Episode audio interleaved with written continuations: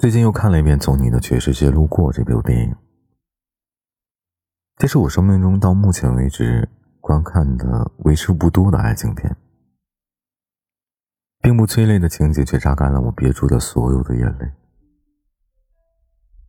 每次看都是一样，像傻子一样从头哭到尾，甚至在电影结束后，还继续打湿了好多的纸巾。看到躺在地上制服坏人的荔枝，看见毛十八气喘吁吁的跑过来，咧开嘴笑着说：“我要嫁给你。”看到猪头送燕子走时说：“我们还能再见吗？”看到沉默举着“我是蠢货”的牌子，从泳池跳台上跳下去，我仿佛看到了当年的我们，当年的我们，意气风发。声色犬马，我们一起走过了好多个春夏秋冬，却还是没有走到最后。到最后，我们都成了路过对方生命里的那个没有痕迹的人。当沉默终于等来了妖姬，当荔枝在毛十八的声音中过完了一生，当猪头带着燕子爱吃的东西走遍了他所有走过的地方。当这些画面在眼前出现的时候，我们想到的是路过我们短暂生命中那些留下印记的人，还是现在陪伴在我身边的人呢？也许陪伴才是最重要的吧。一个人久了，也习惯了身边没有人的状态，习惯了一个人回家，一个人去餐馆吃饭。时间久了，甚至抗拒另一个人的出现。人们总是说陪伴才是最长情的告白。是啊，时间是人们最奢侈的财富。一个人肯花时间去陪着你，那他必定是爱你的。这份爱是不计回报的，他只求你平安、幸福就好。爱人如此，亲人也一样。看过一部电影叫《飞跃老人院》，这种与老人有关的电影总能戳中我的泪点。一群上了年纪的健康或半失能的老人在老人院里互相照顾、互相扶持，为了完成一个人的心愿，所有人甘愿陪着遭罪、受累。也许他们了解了被人抛弃、没有人陪伴的心情，所以他们格外的珍惜互相之间那种贴心的情感。大概是过了那种认为曾经拥有变好的年纪，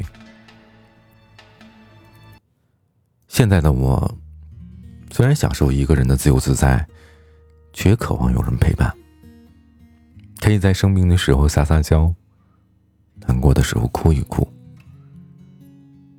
一个人坚强不过是口号，而不再是事实。可是曾经用尽全力去爱过，也伤过，便没有了心情再去付出一次。虽然伤口痊愈了，却仍然怕痛。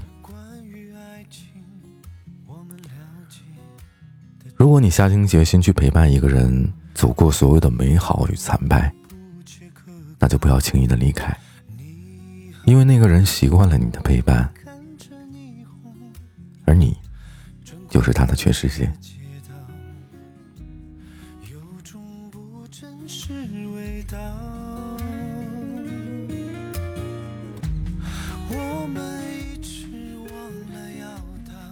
好，那在故事的最后的结尾啊，送上一首，呃，来自邓超的电台情歌。